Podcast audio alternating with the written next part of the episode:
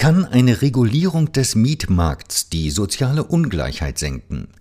Zu dieser Frage hat das Deutsche Institut für Wirtschaftsforschung, das DIW Berlin, am 9. Juni 2021 eine Studie veröffentlicht. Über die Ergebnisse der Studie spreche ich nun mit Dr. Konstantin Cholodilin, Mitautor der Studie und wissenschaftlicher Mitarbeiter in den Abteilungen Makroökonomie und Konjunkturpolitik am DIW Berlin.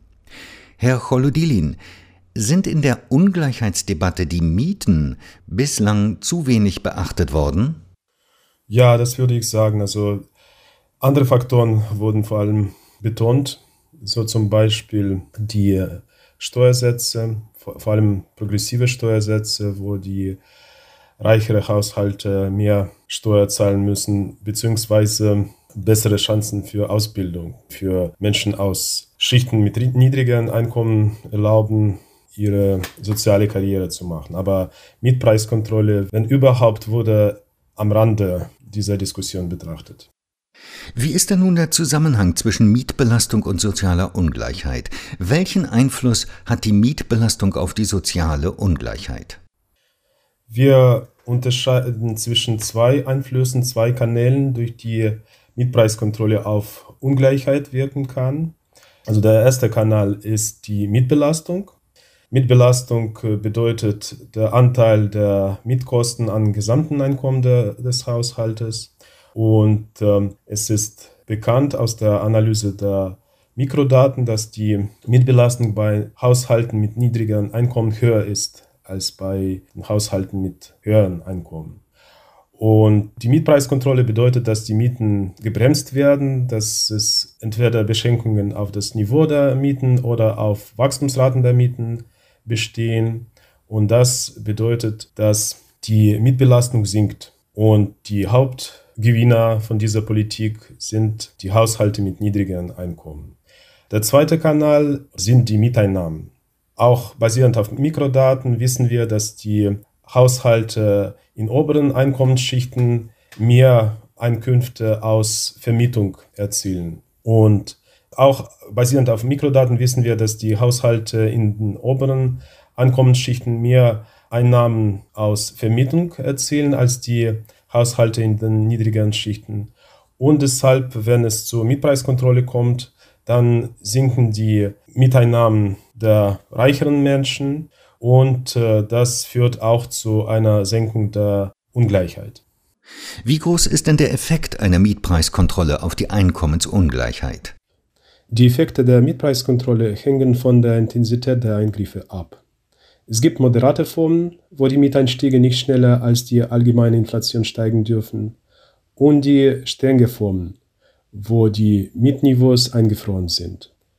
Eine sehr strenge Mietpreiskontrolle kann kurzfristig zu einer Absenkung der Ungleichheit um rund 5% führen. Nun ist es ja relativ einleuchtend, dass bei Personen, die sehr wenig Geld haben, die Miete oder die Höhe der Miete sehr viel ausmacht. Aber ist es nicht auch so, dass auch reichere Mieterhaushalte von den Mietsenkungen profitieren?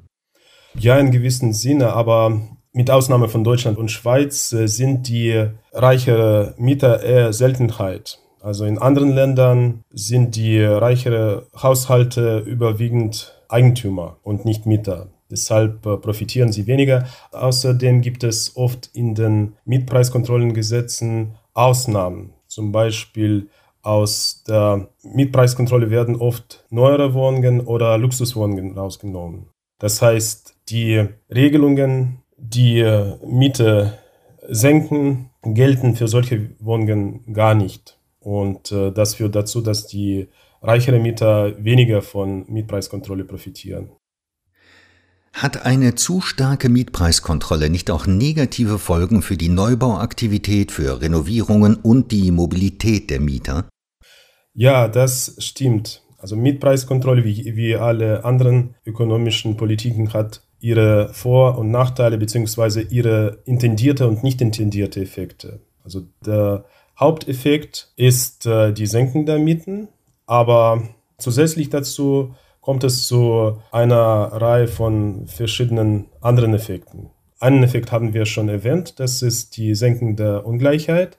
Aber es gibt auch viele adverse, viele negative Effekte. So zum Beispiel, was Sie erwähnt haben, die Effekte auf Neubauaktivität oder auf Renovierung oder auch äh, Mobilität. Also die Mobilität sinkt normalerweise, wenn die Mieten eingefroren werden, weil die Menschen weniger Anreize haben, die regulierte Wohnungen mit äh, niedrigen Mieten zu verlassen. Und das führt zu einer ineffizienten Verteilung des äh, Wohnraums. Es gibt auch andere Effekte. So kann zum Beispiel Schwarzmarkt entstehen mit äh, horrenden Zahlungen für Möbel oder für sogenannte Suche nach Wohnung, für Schlüssel. Dazu sieht man eine große Anzahl von Beispielen aus verschiedenen Ecken der Welt. Wenn man jetzt die Vor- und Nachteile von Mietpreiseingriffen abwägt, zu welchem Urteil kommen Sie dann? Sind Mietpreiseingriffe besser geeignet, die Ungleichheit zu verringern, als andere verteilungspolitische Instrumente wie zum Beispiel die Einkommens- und Vermögensbesteuerung? Das ist eine ziemlich komplexe Frage. Also eine, eine Sache ist, äh, die Effekte der Mietpreiskontrolle miteinander zu vergleichen. Andere Sache ist äh, zu sehen, welche von den existierenden Instrumenten zur Senken der Ungleichheit am geeignetsten ist. Also es gibt, wie gesagt, verschiedene Mittel, zum Beispiel Besteuerung oder Verbesserung der Chancen für soziale Karriere der Menschen aus äh, Schichten mit niedrigeren Einkommen. Also hier spielt Mietpreiskontrolle eher eine untergeordnete Rolle, weil die Effekte von, von dieser Politik relativ moderat sind. Außerdem, wie gesagt, gibt es auch negative Effekte der Mietpreiskontrolle, die in anderen Bereichen auftreten und äh, die positive Effekte teilweise oder vielleicht komplett kompensieren. Aber inwieweit das passiert, wissen wir nicht. Dafür benötigen wir eine komplexe Analyse, die bis jetzt nicht gemacht wurde. Also die alle möglichen Effekte der Mietpreiskontrolle schätzen und miteinander vergleichen würde. Das ist aber eine sehr interessante Frage, die hoffentlich in der Zukunft beantwortet wird. Herr Cholodilin, haben Sie vielen Dank. Vielen Dank für das Gespräch. Ja, danke Ihnen.